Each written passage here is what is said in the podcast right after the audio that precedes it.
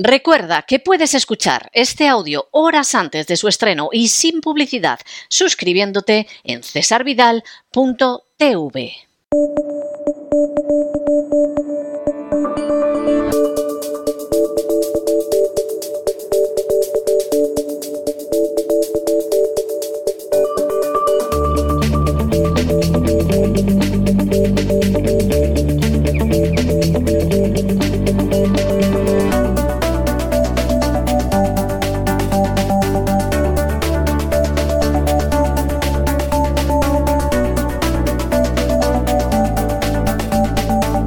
Despegamos con Lorenzo Ramírez. Corremos raudos y veloces hacia nuestro avión, atravesamos el umbral, nos tiramos en plancha sobre los asientos, nos abrochamos los cinturones, despegamos y nos vamos elevando por los aires hasta alcanzar nuestra altura y nuestra velocidad de crucero. A mi lado, don Lorenzo Ramírez, que viene aquí, vamos, ya para la siguiente entrega de, ese, de esa extraordinaria serie que estamos viendo en el gran reseteo sobre el conflicto de Oriente Medio y que, como ustedes saben, como todos los viernes, el Despegamos tiene una versión abreviada para anunciarles lo que será el gran reseteo. Muy buenas noches, le veo con casco y no me extraña, porque hoy deben de caer cascotes. Sí, eso, buenas noches, don César, que en teoría había un primer alto el fuego. Eh, la verdad es que es tremendo, se suponía que se había firmado un alto el fuego en todos los medios de comunicación del mundo mundial, como decía un amigo mío, se está dando la noticia y bueno, pues hay decenas, por no decir más de un centenar de palestinos que han resultado han resultado heridos eh, pues a manos del ejército israelí cuando intentaban volver a sus casas en el norte de la franja de Gaza, poco después de que entrara en vigor ese alto el fuego temporal, recordemos que es temporal, acordado entre Israel y el movimiento de resistencia islámica, jamás. Todos los heridos han sido trasladados a, a varios hospitales y, bueno, varios testigos han apuntado que, que, ha habido muchos heridos, no solo aquí, sino en la zona del Valle de Gaza cuando trataban de desplazarse pues del sur al norte, ¿no? Esto lo publicaba el Times of Israel, que no creo que sea un diario eh, muy antisemita, de hecho no es uno no. de los que tienen la diana por parte del gobierno Netanyahu. Jared, por el contrario, sí tiene, sí está en la diana del gobierno y han pedido un boicot a uno de los principales medios de comunicación israelíes porque no está tragando con la versión oficial. Mañana vamos no, a hablar. Y está, y está publicando muchas cosas que contradicen la versión oficial y sacando a la luz muchas cosas que contradicen la propaganda oficial. Uh -huh. Vamos a ver, a uno le puede gustar o no le puede gustar Haaretz. A mí me parece un medio indispensable para saber lo que pasa en Israel. Y además, no de ahora, me lo parece desde hace años. Pero es que atacar Haaretz es como si ahora el presidente del gobierno en España le pusiera la proa al diario El País. Sí, sí, al final eh, lo que tenemos es una persecución de los medios eh, y de la línea de independencia eh, de, la, de, la, prensa en, en, países que se supone o que se de, definen como adalides de la democracia. Mañana al principio del programa vamos a hablar un poco de la actualidad del conflicto, porque aunque estamos haciendo un histórico sobre la guerra en Tierra Santa, siempre al principio me gusta comentar un poco las principales novedades. También esa reunión de Pedro Sánchez con Netanyahu. Vamos a analizar un poco tanto el mensaje como las consecuencias que ha tenido y hablaremos también de esa censura de periódicos en Israel para luego posteriormente pues ya coger el programa. Perdón que tengo la voz después de la semana. Es que somos los despegamos muy fuertes, ¿eh, don César? Es que son unos despegamos muy fuertes. Madre mía, y, ¿eh? llevamos una semanita.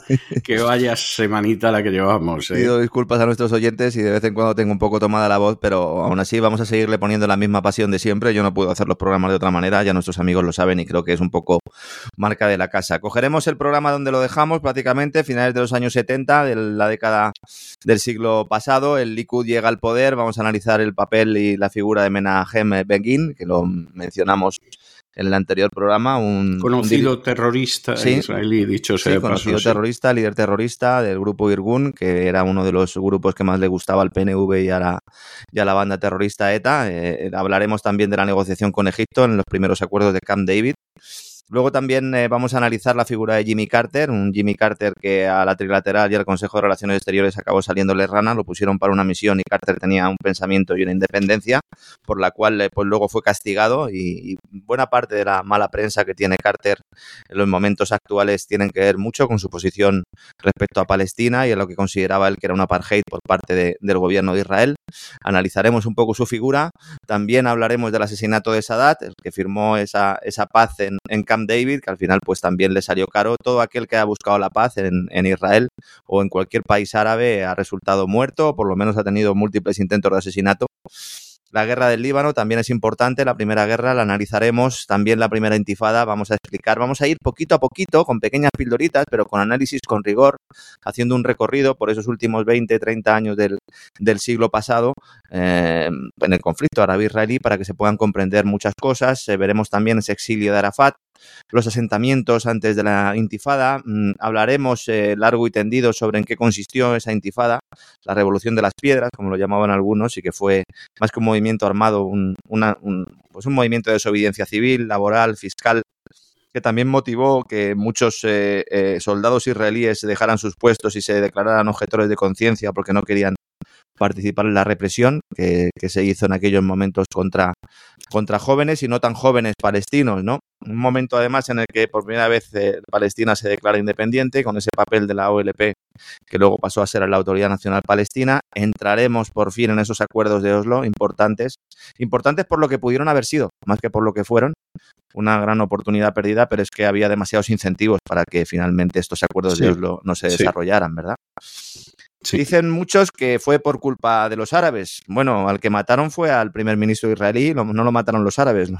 Lo mataron. No, y, y, los que se dedicaron a construir asentamientos claro. prohibidos por los acuerdos de Oslo tampoco fueron los árabes. Y el principal agente por parte del lado palestino que dinamitó esos acuerdos fue una Hamas, un movimiento Hamas que, como explicamos en el último programa, no solo fue impulsado y promocionado, sino en buena medida también creado e impulsado, no solo por el Mossad, sino también por la CIA y, y el MI6.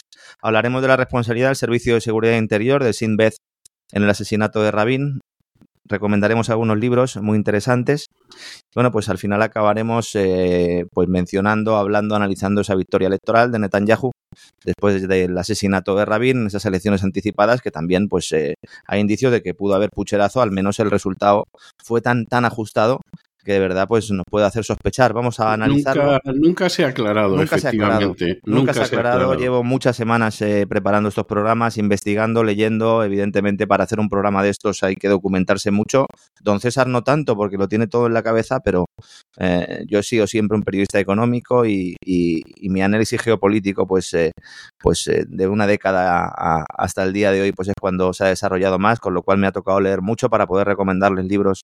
Yo nunca recomiendo un libro y esto es un gran consejo que me dio un día don César Vidal. Nunca recomiendes nada que no hayas leído, aunque la reseña pueda jamás, ser estupenda. Jamás, jamás, jamás. Y es una máxima que tenemos nosotros y que nos hace pues, estar prácticamente todo el día trabajando, porque claro, entre entrevistas, ¿verdad, don César? Si cada vez que entrevista a uno a alguien que ha hecho un libro, cada vez que menciona una obra, la tiene que haber leído y recomendaremos eh, algunos libros y yo creo que ya dejaremos todo preparado para ya encarar la fase final de, de esta serie eh, yo creo que nos quedarán dos, tres programas como mucho. Vamos a acabar casi justo para, para las Navidades. Vamos a acabar con el año, sí. Uh -huh. Para que pues todo el mundo pues tenga una foto eh, resumida, porque al final son seis, siete, ocho, nueve horas de programa resumir tanto, tantos años de historia.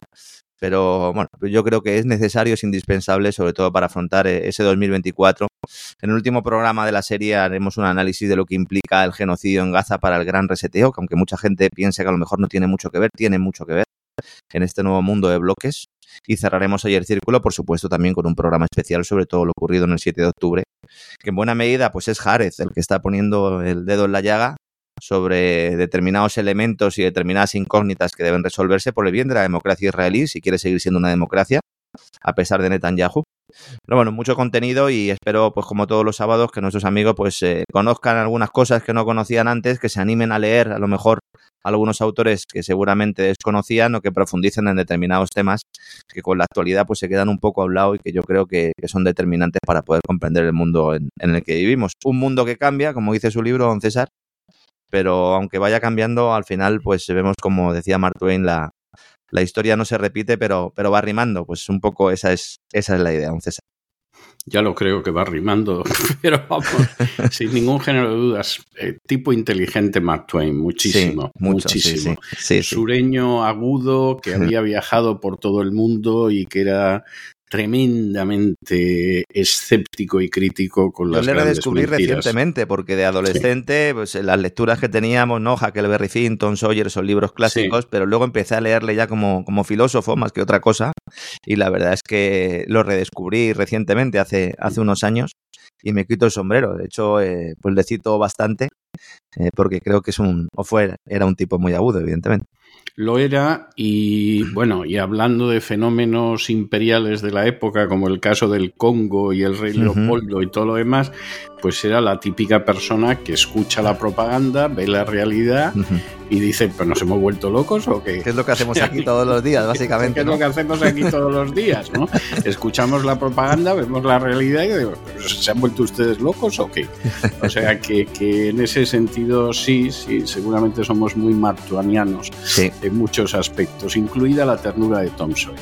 Bueno, pues don Lorenzo, un abrazo muy fuerte y nos encontramos este fin de semana en el Gran Reseteo. Otro para usted, hasta mañana, don César.